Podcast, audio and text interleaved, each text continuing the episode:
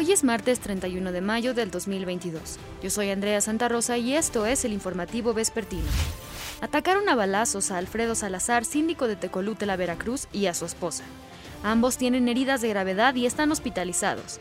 Iban a bordo de su camioneta después de dejar a sus hijos en la escuela cuando sujetos a bordo de un vehículo los interceptaron y les dispararon en varias ocasiones. El funcionario alcanzó a arrollar a sus agresores. Hasta el momento se sabe que uno de los sospechosos está herido y en calidad de detenido. Del otro, medios locales señalan que perdió la vida, aunque esto no ha sido confirmado por las autoridades. Hombres armados se metieron a un fraccionamiento de Cholula en Puebla, burlaron la caseta de vigilancia y balearon un domicilio. Momentos de tensión vivieron vecinos del fraccionamiento Misión Morillotla, ubicado en la 24 Norte en San Andrés Cholula. Una serie de disparos los despertó. Nosotros este, dejamos varias ventanas abiertas pues, por el tema del calor y eso. Entonces, eh, pues eran como las 5 y algo de la, de la mañana, de la madrugada, y sí escuchamos muchos, muchos balazos, pero muy, muy seguido. O sea, uno tras otro, tas, tas, tas, tas, tas. Entonces, pues la verdad nosotros no quisimos salir a, a ver afuera. Ante ello, la mayoría de los habitantes decidió no salir de su casa y dar parte a las autoridades. Le digo a mi esposa, no, ¿sabes qué? Vaya a salir una bala perdida o algo así, mejor no, ahí muere. Y, pero bueno, después ya se callaron, pero sí fueron, fueron muchos. De acuerdo a testigos, los individuos armados se enfrentaron al vigilante en la caseta de entrada de este lugar. Lo golpearon e ingresaron para disparar en contra de una casa ubicada a mitad del fraccionamiento. Y la forma en la que ingresaron los presuntos delincuentes fue reventando el cristal este donde monitorean la entrada y salida de los visitantes. Fue la manera en la que pudieron agredir al vigilante para poder ingresar al fraccionamiento. Al lugar arribaron elementos de la Policía Municipal y elementos de la Fiscalía para realizar las investigaciones y confirmar que una persona que vivía en el domicilio había resultado lesionada, razón por la cual fue trasladado a un osocomio donde horas más tarde perdió la vida.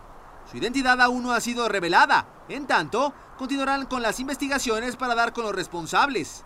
Héctor Gamboa, Fuerza Informativa Azteca. José Artemio M., alias el Michoacano, presunto líder de la organización delictiva Pueblos Unidos en Michoacán, fue trasladado del penal de Pachuca al Ceferezo de Durango debido a su peligrosidad. Este sujeto se había fugado del penal de Tula utilizando carros bomba en diciembre y fue recapturado hace un mes en la Ciudad de México. Desde entonces fue recluido en el Cerezo de Pachuca, pero las autoridades penitenciarias pidieron enviarlo a un penal federal. Vinculan a proceso a Oscar Javiere, alias La Mosca, presunto jefe regional del cártel Jalisco Nueva Generación en los municipios de Villanueva, Jerez y Tabasco en Zacatecas. Esto por su probable responsabilidad en los delitos de posesión de arma, cartuchos y cargadores de uso exclusivo del ejército y contra la salud por posesión de marihuana, clorhidrato de metanfetamina un tribunal federal ordenó que sean desechados los testimonios de tres testigos protegidos utilizados por la Fiscalía General de la República en el proceso por delincuencia y lavado de dinero que le siguen a Rosalinda González Valencia, esposa de Nemesio Ceguera El Mencho, líder del cártel Jalisco Nueva Generación. El primer tribunal unitario de Morelos concluyó que no era procedente negar la defensa de identidad de los testigos y ordenó que sus declaraciones se excluyan del juicio. La Fiscalía de la Ciudad de México confirmó el hallazgo del cuerpo de Karen Itzel Rodríguez Barrales, de 26 años. La joven estudiante de odontología en el Instituto Politécnico Nacional desapareció el pasado 19 de mayo cuando se dirigía a entregar su tesis. Hasta ahora hay un presunto involucrado en el proceso. Se trata de José N., su esposo, quien se encuentra en prisión preventiva en el reclusorio Oriente. María Elena Ríos, quien fue atacada con ácido sulfúrico, acudió a la Ciudad de México para pedir ayuda al gobierno federal ante la posibilidad de que el presunto autor intelectual salga de prisión. María Elena Ríos, saxofonista oaxaqueña, llegó a Palacio Nacional en la Ciudad de México, luego de que un día antes, en conferencia de prensa matutina, el presidente Andrés Manuel López Obrador afirmó que solicitará un informe sobre su intento de feminicidio. Pues yo voy a pedir que nos eh, informen de su situación. Tengo entendido, porque este es un caso de dominio público, conocido y desde luego lamentable, que está en la Fiscalía, pero vamos a pedir nosotros informes para ver el avance que hay en las investigaciones y por qué este, eh, el, agresor está en libertad. Vamos a, a tener información.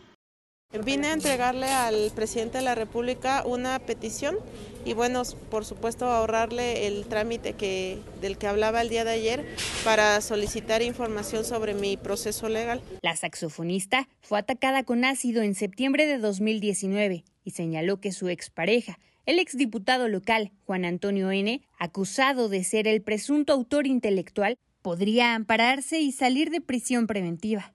Esto ya que se podría reclasificar el delito de tentativa de feminicidio por lesiones y así seguir su proceso en libertad. Mi agresor puede salir libre el día de hoy o mañana, Juan Antonio Vera Carrizal. Esto pues porque su familia ya pagó un soborno. Hay un audio, varios audios, en donde Guadalupe Vera Hernández le dice a su padre que ya quedó el pago y que hoy o mañana va a salir libre. María Elena Ríos fue atendida por Leticia Ramírez, encargada de atención ciudadana, quien se comprometió a subsanar cada uno de los puntos. Eh, no como quisiera, pero creo que con el hecho de que me dejaran pasar y atendieran de una manera muy especial dentro del Palacio de Gobierno, pues para mí es muy satisfactorio y me llena sin duda de esperanza de que las cosas se comiencen a atender a la brevedad. En septiembre de 2019, un hombre entró al lugar de trabajo de María Elena y le arrojó una cubeta con ácido sulfúrico en el rostro, lo que la dejó marcada en la cara y el cuerpo de por vida. Ella asegura que su intención era quitarle la vida. María Elena dijo que continuará buscando un diálogo con el presidente de la República, Andrés Manuel López Obrador, para que Juan Antonio N. no salga de prisión y se castigue a los demás responsables. Para ADN 40, Karen Ortega, Fuerza Informativa Azteca. Ágata se debilitó a depresión tropical en tierra, entre los límites de Oaxaca y Veracruz. Ocasiona lluvias intensas a puntuales torrenciales que podrían generar incremento en los niveles de ríos y arroyos, deslaves e inundaciones en zonas bajas de Oaxaca, Chiapas, Veracruz, Tabasco, Campeche y Quintana Roo, además de lluvias muy fuertes en Yucatán. La Coordinación Estatal de Protección Civil de Oaxaca informó que Ágata ha dejado hasta el momento dos personas en vida y otras siete desaparecidas.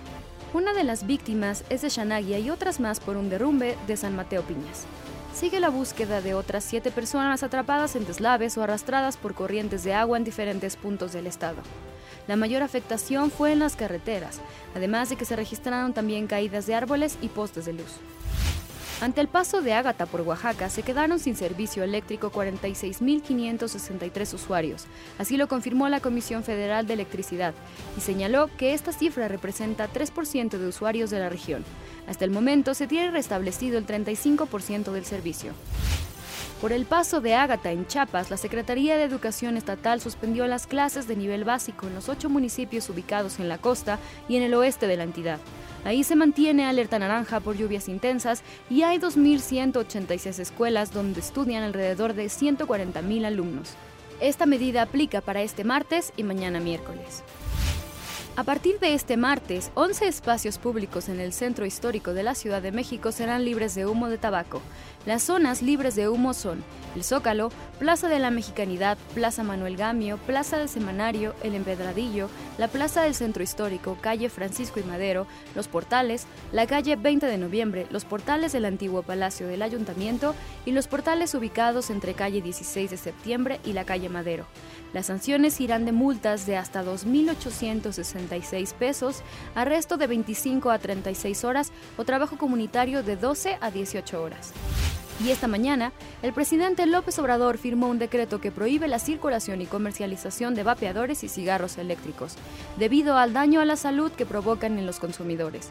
Especificó además que cada uno tiene un valor aproximado de 300 pesos y sus recargas duran una semana, además de que no son una opción para dejar de fumar. También, la Organización Mundial de la Salud otorgó el premio del Día Mundial sin Tabaco por su compromiso con la salud. Gracias por informarse con nosotros. Yo soy Andrea Santa Rosa y le deseo un excelente inicio de semana. Sea feliz.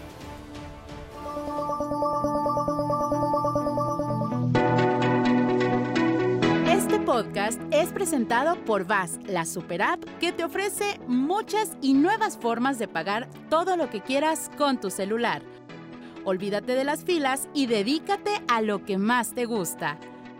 Ver tele en vivo, películas, escuchar música, podcast y estar siempre enterado de las noticias más importantes. Todo en un mismo lugar. Vas, la super app, con todo.